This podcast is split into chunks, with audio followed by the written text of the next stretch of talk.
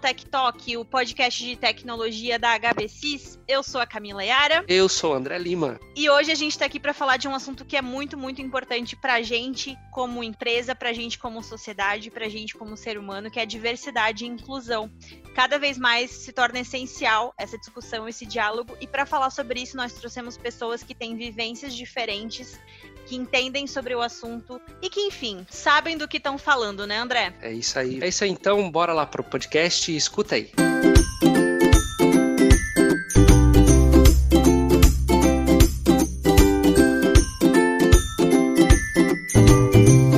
Tô aqui mais para ouvir do que para falar. Eu quero que vocês falem, eu quero que vocês discutam e hoje eu vou ficar aqui quietinho na minha. Acho que vai ser um podcast de muita educação, tanto para quem tá em casa ouvindo, né, quanto pra gente que tá aqui participando. E sem mais delongas, vamos apresentar os nossos convidados do dia. A gente tá com a Fábio, com o Fábio, com a Cris, com a Gil. E, gente, eu queria que cada um falasse um pouquinho sobre si, o que, que vocês fazem, por que, que vocês estão aqui hoje. Enfim, falem pra gente um pouquinho de vocês. Fábio, quer começar? Sou Fábio sou responsável pela área de gente da HBCIS. Um ano nesse desafio à frente da área de gente, desde o momento da aquisição da Ambev. É, vários desafios pela frente, esse tema que eu sou apaixonada, mas que a gente deixa ele numa gavetinha e fica toda hora, vamos, vamos agora. Acho que chegou mais do que o momento da gente falar dele e trazer ele à tona. Feliz de estar aqui participando com vocês. E Fábio, você, se apresente pra gente. Olá, gente. Eu sou o Fábio, sou desenvolvedor na HBC desde setembro. É, estou aqui para passar um pouco de, de mensagem sobre diversidade, o que eu sei um pouco, e espero que que gostem do que eu fale. Estamos aqui também com a Cris, a Cristina Naumoves. Oi, gente. É, obrigada pelo convite, primeiro de tudo. Acho que é um assunto que, obviamente, o mundo está pedindo para a gente falar disso, né? E acho que quando a gente fala, é uma discussão longa, essa e importante demais. A gente vem falando disso. Eu, eu trabalho com algumas marcas, a Ambev é uma delas, né? Eu sou consultora de criatividade e inovação e eu não acredito que isso exista sem alguma diversidade de pensamento. Então, e uma das coisas que eu acredito muito é que gente diferente vai levar o negócio adiante. Oi, gente, tudo bem? Como vocês estão? Muito obrigada pelo convite. Meu nome é Giovana, eu sou goiana, sou lésbica, sou amante de literatura. Eu fiz direito e sistemas de informação, então eu sou advogada e mexo umas coisinhas de tecnologia aí. É, na faculdade, eu cofundei um coletivo feminista, o coletivo Pagu, que até hoje vive, tenho muito orgulho dele. Eu entrei na Ambev ano passado como trainee e hoje eu sou especialista de inovação em tecnologia. E eu faço parte também da liderança do Lager, que é o grupo de apoio e empoderamento LGBT dentro da Ambev. Gente, então vamos mergulhar no assunto de cabeça, porque é assim que a gente tem que, tem que fazer, né? Não existe o momento certo, mas a gente viu que esse era o momento da gente realmente falar. E para começar, eu acho esse podcast é, é importante a gente dar um contexto para as pessoas sobre o que é diversidade e o que é inclusão. Nessa semana eu li uma, uma frase muito que me marcou muito, que diz que diversidade é a gente convidar todo mundo para festa e inclusão é que todo mundo seja chamado para dançar. E eu achei uma forma muito simples de explicar algo que às vezes as pessoas não entendem. E eu queria saber de vocês, o que, que vocês entendem por diversidade e inclusão e por que, que é importante que a gente tenha os dois dentro de uma empresa? Eu posso começar falando um pouco sobre essa frase? Eu não sei, eu já ouvi ela muitas vezes e eu acho ela muito interessante, muito didática para um primeiro contato, só que eu acho muito importante a gente olhar para ela de uma forma crítica. Porque tem, tem uma professora da, da Federal do Pará que eu gosto muito, ela chama Zélia Amador de Deus. Ela fala que a, a, quando a gente fala de inclusão, como chamar para a festa, chamar para dançar, é como se você dissesse que o espaço é seu e você está permitindo que outra pessoa entre. E realmente eu acho que a nossa nosso principal papel enquanto diversidade e inclusão é naturalizar a presença dessas pessoas no, nos espaços que hoje são compostos por pessoas brancas, cis, héteros e de classe mais alta, né? Então eu, eu gosto muito dessa frase, mas eu acho que é importante a gente abordar ela de uma forma mais crítica mesmo, que tipo as pessoas negras, LGBT e com alguma deficiência física, elas têm que ser as hostess da, da festa mesmo, né? Elas têm, têm que ser dona da festa.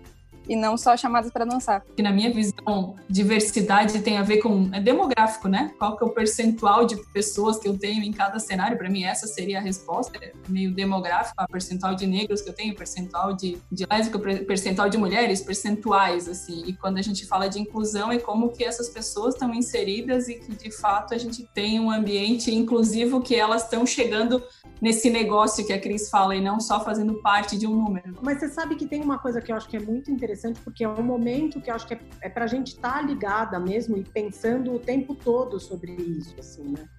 Então, quando você fala isso, é, é justamente esse desconforto, e não vai ter conforto nessa conversa, porque no fim do dia, a gente se acostumou também com as pessoas chamando de diversidade tudo que não é um homem branco heterossexual cisgênero, né? Assim, quando você pergunta o que está na diversidade? Ah, quando você pergunta para qualquer empresa, o que, que é diversidade? O que está no seu setor de diversidade e inclusão? Abre muitas aspas, né? Ah, mulher, negros, LGBT, PCDs, é, indígenas, tá que, que sobra? Tá fora da diversidade. O que, que, é o cer que, que é o certo? É um homem branco, heterossexual, cisgênero, que sempre esteve nesse lugar. Tudo que não é isso é diverso. E, na verdade, quando você aprende que branco também é raça, não é só quando a gente falar questão racial, é nossa também. É, porque a gente acha que raça são as outras, não brancas. Então, eu, é, é, um desconforto, e esse desconforto que você está vivendo talvez seja esse o lugar onde eu gostaria que todas as pessoas, eu incluída, estivéssemos assim, que o tempo todo a gente tem que estar desconfortável para tentar achar justamente essa medida de num dado momento a gente entender que tudo tem que ser diverso. E a, acho que a diversidade é tão, é tão incrível, porque é, é muita coisa, é, inclui pessoas que são afeminados, é, é mulher que, que é lésbica, que tem um, um jeito mais masculino, e isso também é diferente para outras pessoas e acabam criando uma, um bloqueio. É, creio que muita gente não é contratada por esse caso, por ter um, um jeito diferente, por ser mais afeminado, ou, ou a mulher por ser é, mais masculina. E são coisas que, que acho que, que devem ser, ser deixadas para trás. Eu, como, é, como gay, eu creio que essa diferença para mim não existe, assim.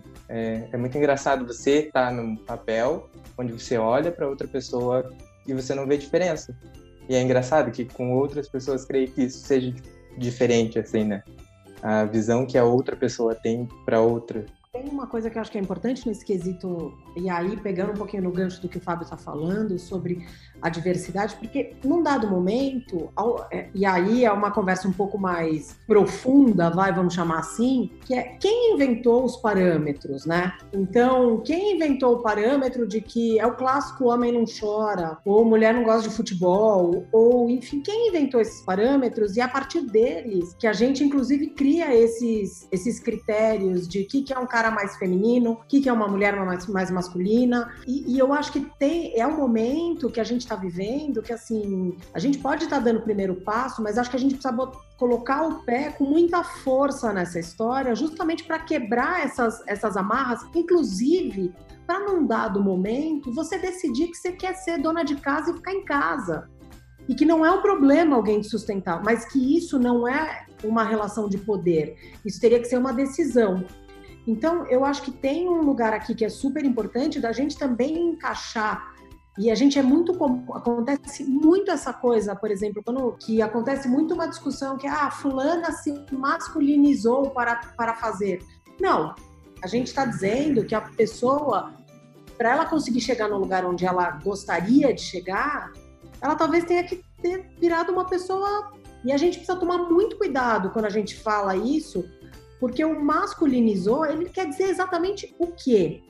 Que eu falo, eu sou mais assertiva, é, são qualidades no fim, bobear. Então eu acho que tem essa essa essa coisa da gente tirar um monte de qualidades que poderiam ser das mulheres, que poderiam ser dos gays, mas, abre aspas, afeminados, e passa simplesmente ele pro colo dos caras, que os caras são assertivos, os caras são objetivos, os caras é, levantam a voz quando querem defender uma ideia, os caras têm uma carreira muito mais rápida e muito mais, uma ascensão muito maior dentro da companhia, das companhias. Então, e a gente tira isso do colo das mulheres e do, dos gays e coloca num lugar como se ele fosse uma, uma qualidade só desses caras, e não é. Essas qualidades podem ser minhas, essas qualidades podem ser da Fábio, da Cami, do Fábio, do André, da Gil, elas podem ser de quem, é, de quem tiver afinidade com essas qualidades. É como quem gosta de exatas e de humanas, entendeu? Só que a gente colocou isso num lugar muito embolado. Mas para isso, a gente precisa ter um espaço amostral de naturalização também, né? Porque mulheres nunca vão conseguir ressignificar isso se elas não estiverem nesse local. Eu não sei, eu acho que se, se essas mulheres que, entre aspas, se masculinizaram para chegar no cargo onde, onde elas queriam estar, se elas estivessem mais rodeadas de mulheres, talvez elas não precisassem ter passado por isso, né?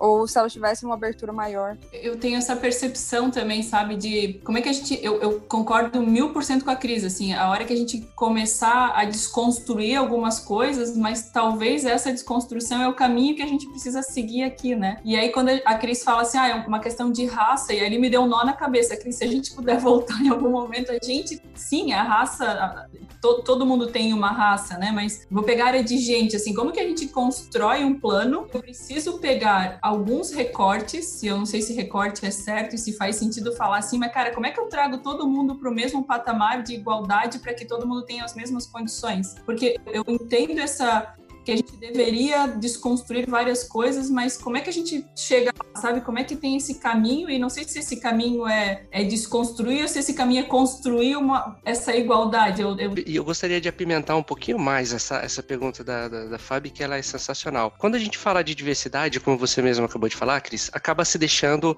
o, o cara que é, ele é hétero, ele é branco, ele é cis, ele é isso, ele é aquilo, e muitas vezes ele acaba sendo o malvadão. E aí, na cabeça dessas pessoas, o que pode passar é, pô, já que eu sou o malvadão e eu não faço parte dessa diversidade, por que, que eu vou me preocupar com isso? Já que eu não faço parte disso, não é meu papel estar no meio disso, eu não sou considerado isso, por que, que eu tenho que me preocupar em querer ser diverso? Por que, que eu tenho que me preocupar em, em perder os meus privilégios para que as pessoas também possam é, subir e chegar no mesmo nível que, em teoria, fazendo as aspas aqui, no mesmo nível que eu? É, Fabi, vou só responder sobre a história da raça, porque assim, um pouco como a gente acha que diversidade é tudo que não seja branco, hétero, é, homem, cisgênero, a gente acha que raça é tudo que não são os brancos. Então, raça são sempre os, os negros, os amarelos, os pardos, os indígenas. E a gente também é raça, só que como a gente é o, o default, o, o, o, predominante, a gente considera tudo que tudo, é, tudo que é diferente de branco é, é, raça e tudo que é diferente de homem é heterocigênero é a diversidade, entende? Então, na verdade, a gente só precisa também tem uma discussão que é a gente não é o centro do mundo, a gente branco. A gente é um pedaço das pessoas que estão no mundo. É uma discussão que acho que ela é importante a hora que você entende que não é sobre você. E aí, respondendo um pouco a pergunta do André, é sobre grana no fim do dia. Como é que os caras vão se implicar nessa conversa? É óbvio que essa conversa é desconfortável, é óbvio que essa conversa, em alguns momentos, ela é inclusive chata. Por que ela é chata? Porque às vezes, sei lá, a Giovana queria estar tá falando da carreira dela só na Ambev, entendeu? Ela queria falar só sobre quando vai rodar o próximo xadrez da Ambev e ela vai se mexer e para onde ela gostaria de ir, sem que ela tenha que considerar milhares de outros fatores que ela precisa considerar. Então, vou dar um exemplo. Mulher, é, isso é pesquisa. Mulheres todos os dias demoram 12 minutos a mais que homens para se vestirem de manhã, de acordo com a agenda dela do dia. Se eu tenho reunião só com homem, se eu vou pegar transporte público, se eu vou voltar tarde, enfim, algumas coisas desse tipo. Se você tem contato se você vai ter contato com outras pessoas. O cara simplesmente acorda e vai. Ele ganhou 12 minutos a mais que eu de performance, vai, vamos chamar assim, diária. Isso faz com que as discussões, muitas vezes, você perca muito tempo do que você estaria fazendo para sua carreira numa discussão que se no mundo ideal você não teria que ter. Eu não teria que ter essa discussão sobre ser uma mulher lésbica num lugar XPTO. Eu não teria que ter. Não é só sobre vamos se juntar para falar dos problemas, vamos se juntar para falar das soluções também. É, quais são essas ações? Empresas de capital aberto na bolsa, com mais mulheres em cargos de liderança, têm valores mais altos, por uma série de razões. E é sobre retenção de profissionais também, né? Porque pessoas mais inclusas são pessoas mais felizes. E, tipo assim, é, é exatamente o que Cris falou. É, falar sobre diversidade e inclusão é exaustivo para os dois lados, não só para o lado da pessoa que nunca discutiu sobre isso, mas sobre o lado da pessoa que, que levanta a bandeira também. Tem uma coisa que eu acho que é super importante nisso também, que assim, a gente parte do pressuposto, quando você faz um grupo de afinidade, por exemplo, você parte do pressuposto que todas as mulheres ou LGBTs que estão naquele grupo, elas sabem sobre esse assunto. E não! É uma vontade de aprender, é uma vontade de estudar. Então, por exemplo, sei lá, eu participei como aliada no Afro Googlers no Google. Eu tive que estudar muito e ler muito sobre isso para poder estar nesse lugar. Não foi que um dia eu acordei e falei, nossa, a questão das pessoas pretas no Brasil é um, é um issue, puta, precisamos resolver isso. Não, eu fui estudando, eu fui lendo, eu fui olhando. E eu acho que a gente tem que entender isso como um saber. Então, saber sobre feminismo ou saber sobre questões de preconceito não quer dizer assim, a gente tem que estudar para isso. E isso é um lugar que só o privilégio dá para gente, da gente saber falar, cara, para saber esse assunto eu preciso estudar. Você que está nessa cadeira de gente, gestão, para aprender. E eu sei o tanto que, assim, sei lá, vocês estão carpindo terra e abrindo uma, um buraco no mato aí para essa história começar a andar. Mas você teve que em algum momento se dá conta disso. Então, o que eu acho que o chamado desse momento do que está acontecendo, e desculpa que eu disparei a falar, mas é só porque eu fico pensando sempre aqui que assim, os quadradinhos pretos do Instagram só servem se for um chamado para você prestar atenção, senão eles não servem para nada. Senão eu quero um compromisso. Me dá um compromisso de que o casamento é, homoafetivo vai virar lei e não uma jurisprudência porque numa canetada alguém destrói isso. A Ambev ela trouxe muito aprendizado para a gente, né? Nesse, acho que desde lá quando a gente começou a falar de política do respeito, onde a gente abriu um canal para falar que a, a, gente teve sempre um pilar que era um dos mais altos nas nossas pesquisas de engagement, que era poder ser quem você é. Só que isso sempre deixou uma pulguinha assim, cara, será que essas pessoas que estão elas estão se posicionando ou será que a gente só está ouvindo a maioria e é fácil poder ser quem você é se você se é todo mundo igual, né? Porque os nossos números não falavam que a gente tem diversidade. Então, a gente entendeu que era quase isso, assim, ah, todo mundo pode ser quem é, mas todo mundo é igual. Então, aproveitando esse gancho, é uma coisa muito particular que eu tenho é que toda vez que eu é, me educo de alguma forma, eu me informo de alguma forma, eu penso, cara, eu não consigo mais desver isso, né? Então, eu vi, uma vez que eu vi, eu não consigo mais desver. E a gente percebe que na questão organizacional, geralmente as empresas só se mexem para fazer algo de fato quando acontece o que está acontecendo hoje, quando esse assunto está sendo trending topic no Twitter e tal. É, como que as empresas fazem para ver e não desver, né? E não, não tornar disso algo pontual e sim implantar realmente na cultura? É a pergunta de um bilhão essa, né? na verdade, acho que tem uma coisa que assim, tem dois jeitos. É meio é, coisa de mãe, sabe? Ou é no amor ou é na dor. Não tem muito jeito. E quando eu digo no amor, são os, pró os próprios funcionários entendendo isso e pressionando, e eu acho que é um modelo que tem acontecido com muitas companhias. E, e no fim do dia, a gente precisa lembrar de uma coisa que assim, empresas são pessoas. Então, assim, podia ter acontecido a mesma coisa e ter outra pessoa na tua cadeira, a Fábio falasse assim: a gente vai passar, semana que vem ninguém vai nem falar disso, vai. Vida que segue, segue o jogo. E tem alguém que fala: não, pera um pouco, eu quero falar disso, isso é importante, entendi que tem um negócio aqui acontecendo. É, e eu acho que Óbvio, isso veio primeiro com o movimento LGBT e, e, todas essas histórias de pink money, que, óbvio, o privilégio deu. Só que dinheiro não te protege no fim do dia de preconceito. Você, como, você, como ser humano, vai ter que achar qual é teu chamado aí nessa história e você vai ser pressionado e você vai ser atropelado num dado momento. Não vai ter jeito. A gente vê muitos casos, assim, enfim, não vou nem ficar falando marcas aqui, mas de gente que acha que é, diversidade, inclusão, segurança para mulheres é uma campanha. Isso não é uma campanha. Ou é uma decisão da companhia, e eu de fato sou uma mulher que posso, que estou protegida à meia-noite quando ninguém está olhando, ou isso vai por água abaixo. Então, eu acho, Cami, assim, pensando aqui, que, de novo, vai ser o consumo que vai ter que empurrar isso. É como os desbancarizados, a população preta desbancarizada roda fora do sistema bancário um número perto de 10 trilhões de reais. Você não quer essa grana? E tem uma coisa na Ambev que o sonho grande dela, que é que as pessoas por um mundo melhor, cara, não tem como a gente ter um mundo melhor sem falar de diversidade e inclusão, né? Eu acho que esse sonho a gente não alcança ele se não falar sobre esse tema, assim. Então, claro que no final do dia a gente está falando de dinheiro, mas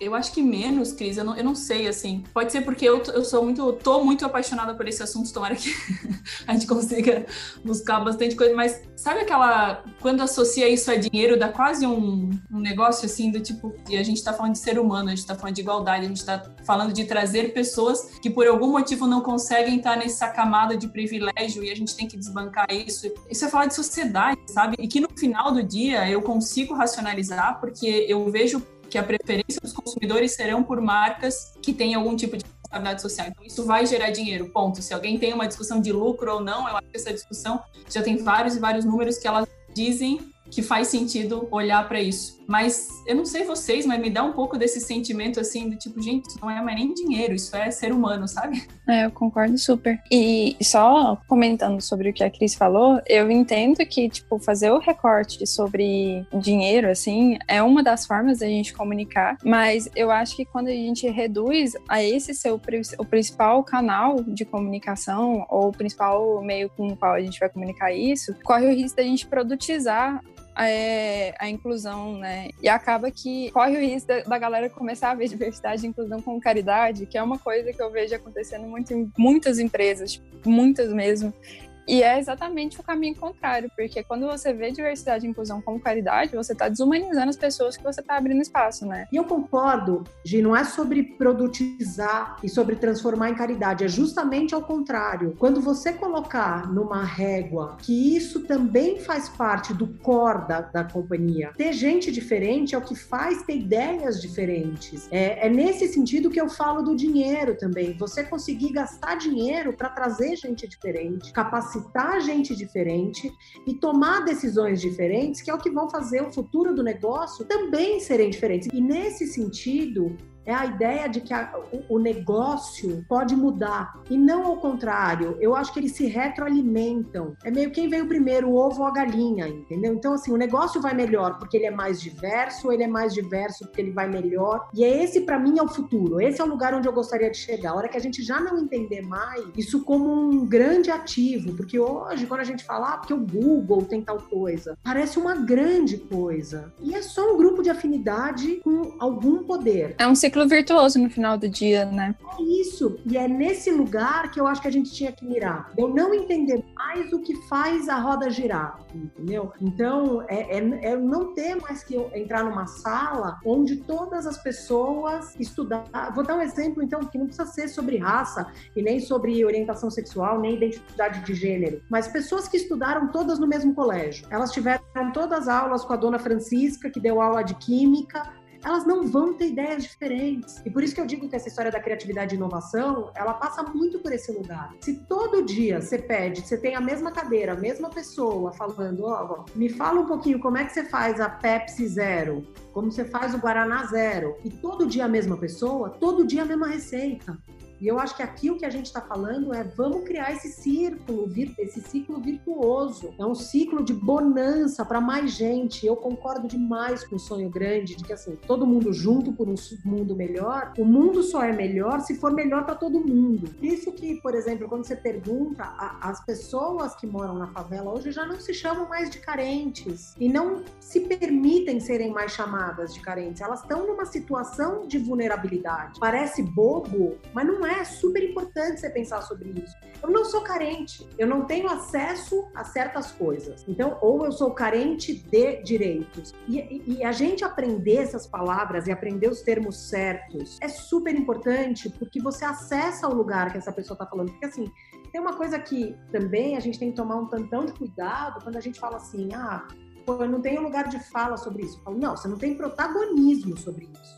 Mas você pode falar sobre isso você deve falar sobre isso. Agora, você precisa aprender para poder falar, senão você sai falando besteira, entendeu? Então, e eu acho que é, é um lugar super importante da gente aprender a falar, cara, o que, que eu gostaria de saber para poder falar? Qual é a discussão que eu quero ter? Eu acredito muito nesse encontro e acredito que as corporações hoje têm um papel de quando o governo, quando os governos falham, quando o poder público falha, as companhias têm um tem um papel fundamental no mundo que a gente vive, nesse jeito que a gente vive, capitalista, como estamos formados. Então, assim, não vai ter jeito. Para você me vender a Pepsi, eu preciso estar viva. Então, esse é o papel que eu acho que as marcas vão ter. É, como é que você faz para você é, criar cada vez mais esse ciclo virtuoso mesmo? Aí a gente volta no ciclo virtuoso, que é de juntar tanta gente legal pensando como a gente vai fazer do futuro um lugar mais legal, né? Assim. É, eu queria saber de vocês, de todos vocês, vocês acham, a gente fala muito de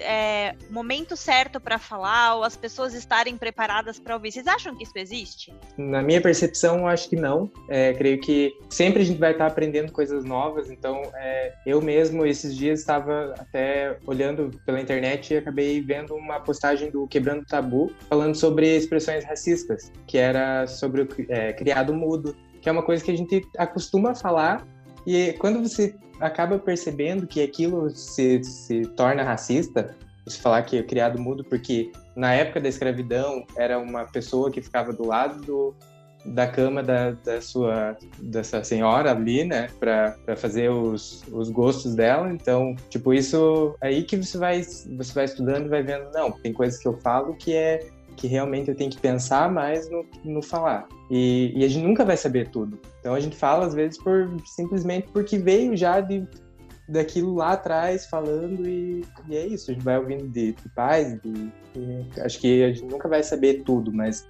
é sempre importante a gente saber e, e quando a gente saber a gente falar e passar para outras pessoas para elas realmente também criarem esse, esse negócio na cabeça de não, isso está errado mesmo. Eu acho, que, eu acho que se a gente tem capacidade cognitiva para aprender, a gente também tem para desaprender e reaprender, né? Então não é desculpa. Exatamente. Legal. Gente, eu queria aproveitar essa parte em que a gente está falando de construção e desconstrução para falar um pouquinho então do que a gente tem hoje na Ambev, dentro da companhia, os comitês de autenticidade. É, Gil, você que está mais por dentro aqui dessa turma né, nisso, eu queria que tu explicasse um pouquinho o, o que está sendo feito dentro da companhia em relação a isso hoje. Hoje a gente tem quatro grupos, que são o VAIS, que é de empoderamento e apoio feminino. Tem o BOC, que é o grupo de apoio racial, só que ele tem um, recorte negro, é, um enfoque negro, né? A gente tem o Lager, que é o grupo LGBT, e tem o IPA, que é o grupo PCD. Hoje a gente tem grupos no WhatsApp, que são grupos pra, que funcionam como uma rede de apoio mesmo. Então, as pessoas que passam por alguma situação, lá é mais o safe place, assim. Você pode conversar e trocar vivências, ou compartilhar uma notícia e gerar algum debate sobre isso. Hoje a gente tem o board desses grupos, cada um deles tem um board que é de quatro a cinco pessoas, assim. Tem um processo seletivo todo ano que são as pessoas que vão atuar mais na frente administrativa do grupo, assim, que é deliberar mesmo a parte mais burocrática, tipo, quais eventos vão acontecer, como que a gente vai se posicionar contra isso. É, é meio que um trabalho mesmo, é um segundo cargo que você tem. Mas nada impede que os grupos, as pessoas tenham autonomia para fazer iniciativas elas mesmas, assim, mesmo que elas não sejam no board dos grupos. E pensando nesse cascateamento de iniciativas do corporativo, que é onde os, o, o administrativo dos grupos estão, para o campo mesmo, para a gente poder afetar a maior parte da companhia, é, tem o programa de embaixadores de diversidade também. Em cada unidade da Ambev, a gente tem um embaixador da, da diversidade, que é a pessoa que vai buscar é, ser o ponto focal de, de iniciativas de diversidade e inclusão. Então, essa pessoa, ela vai ser a nossa ponte de acesso para o campo E ela também vai focar em levar discussões, é, eventos, é, realmente disseminar a conscientização, assim. Tem uma última parte que eu acho muito interessante, que é, assim, essencial. Não tem como a gente... Assim, a gente trabalha na base tentando conscientizar, só que não tem como a gente fingir que as coisas ruins não acontecem, né? E sabendo que elas acontecem, para a gente remediar, a gente também tem um, uma, um canal de ouvidoria bem robusto que tem uma conexão muito boa com os grupos. Sempre que tem algum caso, por exemplo, de homofobia, é, a ouvidoria age imediatamente e já entra em contato com o Lager para a gente apurar esse caso, sabe? Até para a pessoa, tipo, a, a, a, ouvidoria ela é feita de forma anônima, se a pessoa quiser, mas até caso a pessoa queira ter um apoio, ela também vai ter esse apoio na gente. Então, eu acho isso muito legal, porque a gente tenta prevenir, mas caso aconteça, a gente não fecha os olhos também, a gente age para remediar. É muito legal isso, porque é diferente você trabalhar em uma empresa onde não tem uma ouvidoria, onde não tem um, um suporte, você vai reclamar reclamar, digamos, para o teu chefe que você está sofrendo homofobia. Ele vai falar, ah, não, beleza, vou, vou falar pro, pro funcionário lá que está fazendo isso com você. E aí fica nisso, entendeu? Não é uma coisa que você pode ir lá, é, ligar anônimo, sem, sem ter medo do que pode acontecer para frente. É, eu acho muito importante isso, assim, que acho que todas as empresas deveriam ter. Por muitas vezes, nesses casos que não tem ouvidoria, a culpa acaba recaindo duplamente na pessoa que sofreu, né? Porque fica meio tipo, e aí, fulano, você que causou esse climão no nosso ambiente de trabalho, né? Então evita retaliação, assim, é muito bom. E aproveitando isso que o Fábio falou, eu sempre parto do pressuposto de que o óbvio precisa ser dito.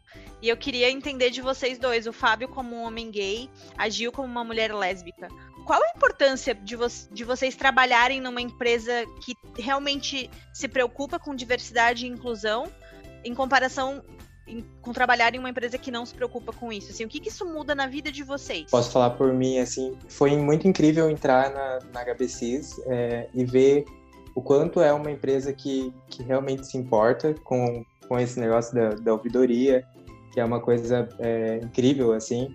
E você chegar numa empresa onde é tudo colorido, onde você é, vê várias poltronas coloridas, paredes todas pintadas coloridas, não é, isso ainda também faz parte da inclusão, você ser para todo mundo. E é muito legal você também poder se sentir quem você é. é. realmente eu me sinto bem, assim, não, nunca tive nenhum problema dentro da empresa. É, creio que, que caso se eu tivesse, eu ligaria para a ouvidoria, assim, porque eu creio que, que funciona. Realmente eu vejo que funciona, assim, e, e é incrível. E creio que de, muitos LGBTs têm, têm que ter essas oportunidades, porque é, são a maior parte do, dos que sofrem, que cometem suicídio, são por não terem oportunidade de emprego, por serem discrimina discriminados, né? É, então, seria muito importante, quanto mais pessoas a gente tiver, mais inclusão a gente tiver, melhor para a gente ter essa, essa queda nesses números. Porque o Brasil é um país que mais mata LGBT e é o que os, que os LGBTs mais é, cometem suicídios por, por não ter oportunidades, assim. É, eu, eu concordo totalmente, eu vou nessa linha também. Eu acho que o, o que me engaja de trabalhar em uma empresa que tem esse compromisso e abre o discurso é a segurança de poder ser quem eu sou, ainda mais que tipo, eu vim do meio jurídico, que é tudo engessado e sei lá, não dá para você falar uma vírgula, uma vírgula fora do lugar que já é mais hostilizado. É, ter essa liberdade me pegou muito de surpresa, assim, sabe? Poder ir com as minhas tatuagens de fora, até coisa besta, assim, até, tipo, poder falar pro meu chefe, tipo, olha, eu sou lésbica, nunca tinha manifestado isso em voz alta, sabe, antes num espaço de trabalho, então para mim é uma coisa super nova e é, é muito legal, assim, sabe? Que eu não preciso me sentir corajosa, porque coragem requer, toma muita energia, né? Então, é, eu acho isso bem legal. E tem duas coisas dos nossos princípios mesmo que eu que me engajam mais nessa luta, é que, primeiro, nunca estamos completamente satisfeitos, né? Eu sou uma pessoa essencialmente chata e eu acho legal que ser crítica não é visto como uma coisa negativa no meio onde eu tô, sempre é visto como positivo você levantar um contraponto. E não é toda empresa que está disposta, né, a ter esse momento de autocrítica, assim, e ouvir pessoas chatas. é, e também nisso de trabalhar com pessoas melhores que você.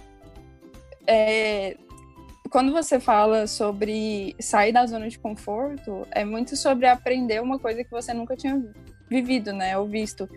E quando a gente vai para esses espaços mais diversos, é, é, só isso que tem, né? É, tipo, gente com ideia de tudo quanto é tipo. E eu vejo que meus colegas, eles são melhores do, do, que eu. Eu acho isso muito legal, assim, porque realmente é uma, é uma rede de apoio na prática. E quando você olha a extensão da HBC Zambev, a gente vê que a gente tem um potencial de impacto, né? E isso me motiva muito, tipo, ver que a, a minha passagem não é em vão. tipo, minha, minha presença corporativa realmente pode impactar a vida de alguém, pode transformar a vida de alguém, não só a minha, sabe? Eu acho isso muito legal. Gente, aqui se encaminhando para o final, eu queria fazer um último questionamento para vocês. A gente percebe que, lógico, a gente está dando os primeiros passos para a mudança, a gente está fazendo esse movimento, a gente está ouvindo as pessoas que devem ser ouvidas, mas a gente está fazendo isso justamente por perceber que o mercado tech, o mercado de TI ainda é um mercado muito branco, masculino, heterossexual. Por que, que vocês acham que a gente ainda não conseguiu quebrar esse padrão? E o que, que a gente precisa fazer para conseguir fazer isso? Eu, como negro, gay, formado em análise e desenvolvimento de sistemas, na minha faculdade era só não era só pessoas brancas, homens, tinha uma mulher na minha turma de 40 alunos, é, porque eu creio que for, isso é, de, da área de tecnologia ficou muito uma área masculina e as pessoas as pessoas mesmo, tipo, eu, eu se fosse mulher e visse uma turma cheia de homens, eu não ia querer participar daquela turma também, sabe? Então eu acho que é muito isso. Quanto mais pessoas, mais diferenças você tiver dentro de uma turma de, de análise de sistemas, é, de, na área de TI, ou no trabalho mesmo, você vai se sentir com vontade de, de participar. Nesse sentido, e no que a Christian falado sobre ciclo virtuoso, é do mesma forma que diversidade e inclusão pode ser um ciclo virtuoso, o contrário disso é um ciclo vicioso, né? Porque quanto mais homens tiverem, mais eles vão se manter lá. Teve um, um, livro que eu li, eu nem vou recomendar ele aqui porque eu não gostei muito, não, mas ele falou, ele falou uma coisa que eu achei muito legal, que o Warren Buffett ele costuma falar que é, para ele foi relativamente fácil chegar onde ele chegou, porque ele só competiu com 50% da população, que era tudo homem, né, quem tava competindo com ele. É, é uma coisa que eu tento levantar muito no meu dia a dia, que é o seguinte, é um exemplo prático que parece parece bobo, mas eu acho que, tem, que ele é sintomático, assim. É muito comum você ver diretor indo jogar bola na quarta-feira à noite com um estagiário. E aí, e, tipo, com analista, especialista. É, é um momento de interação entre os homens, né? E a maioria estudou na mesma faculdade. Acaba que você gera laços, né, de, de confiança e intimidade entre eles. Então, quando você for pensar em uma vaga para promover, tipo, sei lá, para um coordenador, óbvio que você vai acabar pensando nessa pessoa que tem similaridades com você, que você jogou futebol na quarta-feira, sabe? Todas as quartas-feiras. Quando você fala de minorias, também no ambiente de trabalho, a relação tradicional é não ter esses laços, né? Tipo, se eu sou uma única mulher, não tenho quem, com quem ter esse laço. Então, acaba que eu me sinto isolada. Eu não vou ser chamada pro futebol na quarta noite, então eu não vou ter intimidade com ninguém, ninguém vai lembrar de mim na hora de promover. Por mais que eu tenha que gritar mais alto meu trabalho, sabe? A gente ainda tá nesse, nesse ponto de não ser totalmente diverso, por mais que a gente ainda a gente esteja discutindo sobre isso, pela tradição de sempre chamar as pessoas da mesmas universidades e sempre incentivar de forma mesmo que velada a interação entre essas mesmas pessoas, né? Mas agora que a gente está escancarando o problema e trazendo pessoas mais diversas também para a seleção, porque isso é muito importante, né? Pensando que a gente vai selecionar pessoas similares a gente e agora que a gente está vendo a liderança finalmente falando sobre isso, é, eu acho que eu eu não sei, eu vejo uma perspectiva muito otimista, assim, de mudança. E para vocês, esse, essa diversidade, essa inclusão, ela tem que começar no processo de seleção. Do tipo, eu vou é, criar vagas específicas pedindo uma pessoa negra ali, pedindo uma pessoa LGBT para essa vaga. É, eu vou fazer uma seleção às cegas, eu não vou olhar a universidade. Vocês acham que isso é necessário? Eu acho que sim. Olhando o histórico, a gente fez um, um programa aqui na Ambep que é o Representa. Aqui a gente tem dois programas, assim, entre aspas, de estágio. É, tem um estágio comum e tem um Next, que é o estagiário que vai ficar na administração central, trabalhando diretamente com um diretor, vice-presidente. E, historicamente, os Nexts eles sempre vinham das universidades foco de São Paulo. Como as universidades foco de São Paulo sempre são homens brancos, cis, héteros, normalmente assim, historicamente, essas vagas eram compostas por homens cis brancos héteros. Até que ano passado a gente teve uma iniciativa que eu achei incrível, que foi o Representa, de chamar Nexts, abrir um, um processo seletivo para Nexts negros. E a gente selecionou oito, se eu não me engano, oito ou nove pessoas é muito interessante ver o impacto a curto prazo que isso gerou, sabe? Porque o BOC, que é o Grupo de Autenticidade Negro, está muito mais movimentado esse ano por causa desse processo seletivo, sabe? E a gente conseguiu colocar muita gente incrível, que eu acho que num processo seletivo tradicional, que nem tinha antes, com todos esses viés de universidade e de público foco, a gente não teria alcançado.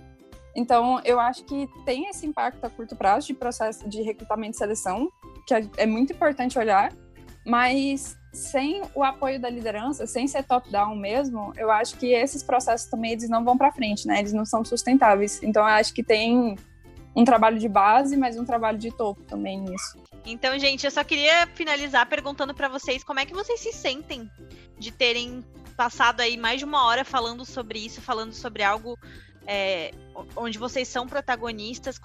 A sensação que eu tenho é que a gente está tirando a mordaça. Queria saber qual é a sensação vocês estão tendo, assim. Eu aprendi muito com, com a Giovanna e com a Cris, assim. Creio que a gente tem que sempre estar tá aprendendo, indo buscar é, conhecimento. E é muito legal você poder escancarar, eu poder falar que, que eu sou negro, que eu sou gay, que eu trabalho numa empresa que, que inclui e que ela está mudando e que está incluindo cada vez mais. E acho muito, muito legal ter essa, essa oportunidade de, de falar. Eu sinto muito orgulho também de estar participando desse momento histórico, né? Que eu realmente acho que a gente está fazendo parte da história da, das nossas empresas, que agora é uma só, né? Acho que a gente está fazendo parte da história da Ambev da HBCs quando a gente está levantando essa pauta. E eu fico muito feliz dela está sendo ouvida, porque eu passei muitos anos gritando e com o sentimento de que eu estava gritando em vão. E agora eu vejo que tem mais pessoas gritando comigo, então é um coro que não tem como ignorar, sabe? E eu vejo que eu, eu tô num lugar que não quer ignorar também. E, e isso para mim é, sei lá, muito recompensante, assim. É, e eu acho muito legal essa oportunidade de aprender sempre também, porque muitas vezes a gente se coloca na posição de vou falar sobre a minha vivência, vou ensinar, sendo que é muito importante também a gente recuar e ouvir as outras vivências, porque as opressões são transversais, né? Então, é, o que eu passo pode ser é, pior do que um, alguma pessoa média do da Ambev passa, só que eu não tenho noção do que as outras transversalidades de opressão passam. Então, eu, eu acho muito importante mesmo pegar o meu banquinho aqui, sentar e aprender, que foi o que aconteceu nessa última hora, sabe? Eu acho, acho muito interessante ter esse momento e ele ser publicizado, ser gravado e, e transmitido de forma acessível para todas as pessoas da companhia. Não é um, um debate que vai ficar fechado aqui, né? Vai se resumir aqui. É uma coisa que a gente está procurando abrir e é, me dá muito orgulho, resumindo assim dá uma alegria no coração. E como é massa a gente perceber que a desconstrução ela não tem um ponto final, né? Você tá, você não é desconstruído, você tá sempre em desconstrução, né? Isso é muito forte, né? Totalmente. E o que é considerado desconstruído hoje, amanhã pode não ser, né? É, é uma mudança sempre assim, constante, e a gente tem que se manter vigilante quanto a isso. A diversidade é como se fosse a, a a tecnologia, né? Sempre está mudando, é, a, a, desconstrução, né? No caso, sempre está mudando igual a tecnologia. Então. Gente, muito, muito, muito obrigada por terem topado vir aqui falar sobre as vivências de vocês, compartilhar histórias, dividir o conhecimento. Foi uma aula, eu acho que para todo mundo. Estou muito feliz, estou muito ansiosa para ver esse episódio no ar. Acho que vocês também. E, e para parte 2? E para parte 2, a gente vai ter mais episódios sobre diversidade. A gente mais do que nunca acha que é o momento de enfim, a gente se posicionou, não tem como voltar atrás e a gente não quer voltar atrás. Então, como eu falei antes, o que foi visto não pode ser desvisto, não, a gente não quer que seja desvisto. E, enfim, gente, muito, muito obrigada. Espero que vocês voltem aqui no futuro. E, enfim, tamo junto aí. A ideia é a gente transformar o mundo começando pelo nosso, eu acho. E acho que a gente vai conseguir. É, Fábio, Gio, Cris, Fabi, vocês foram sensacionais, é muito bom foi muito bom é, poder participar aqui hoje. Obrigado pela participação de vocês. Sigam a gente nas redes sociais, arroba InstaGBCs. Sigam a gente no LinkedIn, Facebook. E mais algum recado, Cami? Não, acho que é isso. Compartilhem esse podcast, gente. Façam ele chegar nas pessoas. Todo mundo precisa ouvir isso que a gente falou hoje. É muito, muito importante. Não só porque a gente está no mês do orgulho, mas porque a gente está num momento que não tem como voltar atrás. Então, dividam esse conhecimento que a gente trouxe aqui com todo mundo. É isso aí então, galera. A gente vai ficando por aqui. Até a próxima. Valeu. Um abraço. Tchau.